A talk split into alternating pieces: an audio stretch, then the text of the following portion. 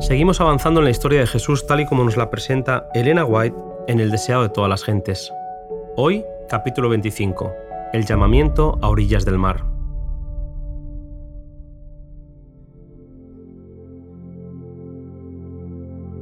Amanecía sobre el mar de Galilea. Los discípulos, cansados por una noche infructuosa, estaban cerca de la orilla en sus barcos pesqueros bogando sobre el lago. En la orilla, Jesús había pasado un momento tranquilo cuando la gente volvía a reunirse alrededor de él. A fin de escapar de la presión de la multitud, Jesús entró en el barco de Pedro y le pidió a éste que se apartara un poquito de la orilla para poder enseñar a la muchedumbre reunida. El Creador de todo declaraba al aire libre las grandes maravillas de su reino, el lago, las montañas, los campos extensos, el sol que inundaba la tierra, todo le proporcionaba objetos con los que ilustrar sus lecciones y grabarlas en las mentes. La multitud seguía aumentando. Allí había ancianos apoyados en sus bastones, robustos campesinos de las colinas, pescadores que volvían de sus tareas en el lago, mercaderes y rabinos, ricos y sabios, jóvenes y viejos, que traían sus enfermos y dolientes y se agolpaban para oír las palabras del Maestro Divino. Pero Jesús no hablaba solo para los que tenía delante. Mirando a través de los siglos, vio a sus fieles en cárceles y tribunales, en tentación, soledad y aflicción. Cada escena de gozo o conflicto y perplejidad le fue presentada. En las palabras dirigidas a los que les rodeaban decía también a aquellas otras almas las mismas palabras que les habrían de llegar como mensaje de esperanza en la prueba, de consuelo en la tristeza y de luz celestial en las tinieblas. Mediante el Espíritu Santo, esa voz que hablaba desde el barco de pesca en el mar de Galilea sería oída e infundiría paz a los corazones humanos hasta el final del tiempo.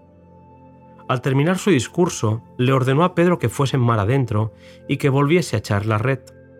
Pedro estaba desanimado porque la noche había sido muy larga y no habían pescado nada. Aquella noche que acababa de pasar le había dado la oportunidad de reflexionar y al ver las redes vacías, el futuro le parecía oscuro. Dijo, Maestro, habiendo trabajado toda la noche nada hemos tomado, mas en tu palabra echaré la red. Después de trabajar toda la noche sin éxito, parecía una empresa desesperada echar la red de día, ya que la noche era el único tiempo favorable para pescar con redes en las aguas claras del lago. Pero Jesús había dado la orden y el amor a su maestro indujo a los discípulos a obedecerle. Juntos, Simón y su hermano dejaron caer la red. Al intentar sacarla, era tan grande la cantidad de peces que encerraba que empezó a romperse. Se vieron obligados a llamar a Santiago y a Juan, buscando su ayuda. Cuando hubieron asegurado la pesca, ambos barcos estaban tan cargados que corrían peligro de hundirse. Para Pedro, este milagro era una manifestación del poder divino. En Jesús vio a aquel que tenía sujeta toda la naturaleza bajo su dominio.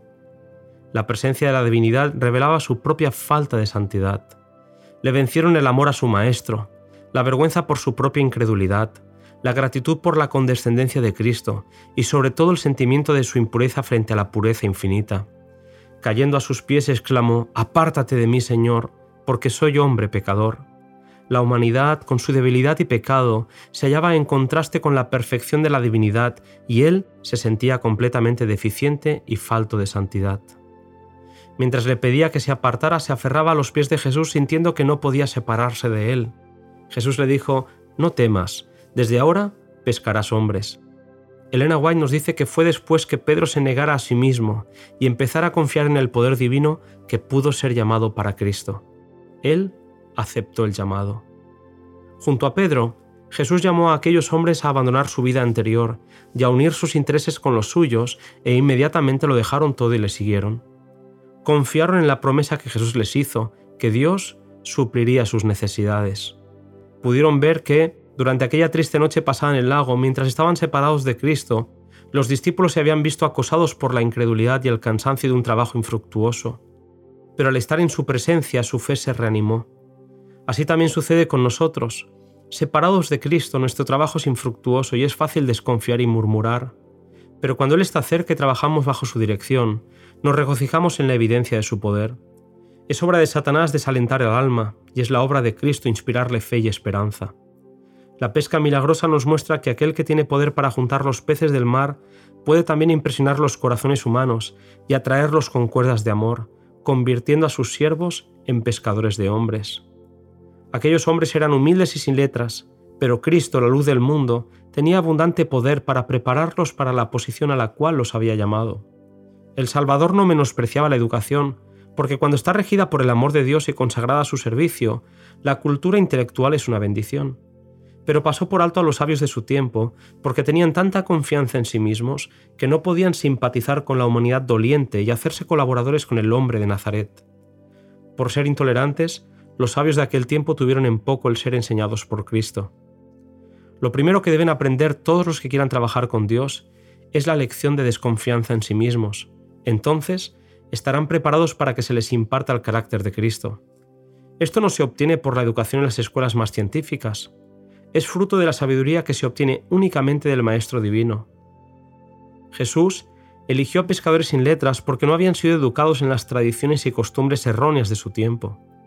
Eran hombres de capacidad innata, humildes y susceptibles de ser enseñados, hombres a quienes él podía educar para su obra.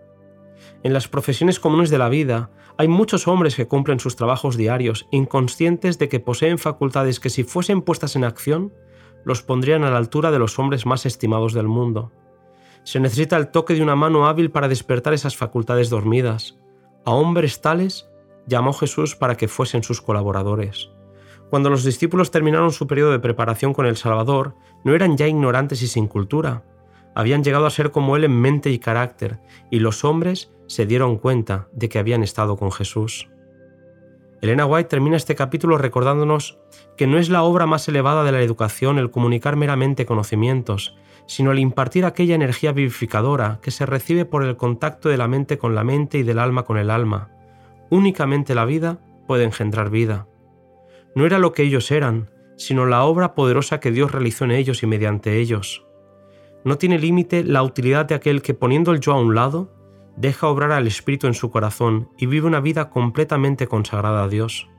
Con tal que los hombres estén dispuestos a soportar la disciplina necesaria, sin quejarse ni desmayar por el camino, Dios les enseñará hora por hora, día tras día. Él anhela revelar su gracia. Con tal que los suyos quieran quitar los obstáculos, Él derramará las aguas de salvación en raudales abundantes mediante los conductos humanos si los hombres de vida humilde fuesen estimulados a hacer todo el bien que podrían hacer y ninguna mano refrenadora reprimiese su celo, habría 100 personas trabajando para Cristo donde hay actualmente una sola. Dios toma a los hombres como son y los educa para su servicio si quieren entregarse a Él. El Espíritu de Dios recibido en el alma vivificará todas sus facultades. Bajo la dirección del Espíritu Santo, la mente consagrada sin reserva a Dios se desarrolla armoniosamente y se fortalece para comprender y cumplir los requerimientos de Dios. El carácter débil y vacilante se transforma en un carácter fuerte y firme. La devoción continua establece una relación tan íntima entre Jesús y su discípulo que el cristiano llega a ser semejante a Cristo en mente y carácter. Mediante su relación con Cristo tendrá miras más claras y más amplias. Su discernimiento será más penetrante, su juicio mejor equilibrado el que anhela servir a Cristo queda tan vivificado por el poder del sol de justicia que puede llevar mucho fruto para gloria de Dios. Querido amigo, después de este capítulo tan motivador, nos volvemos a encontrar en el siguiente cuyo título es En Capernaum.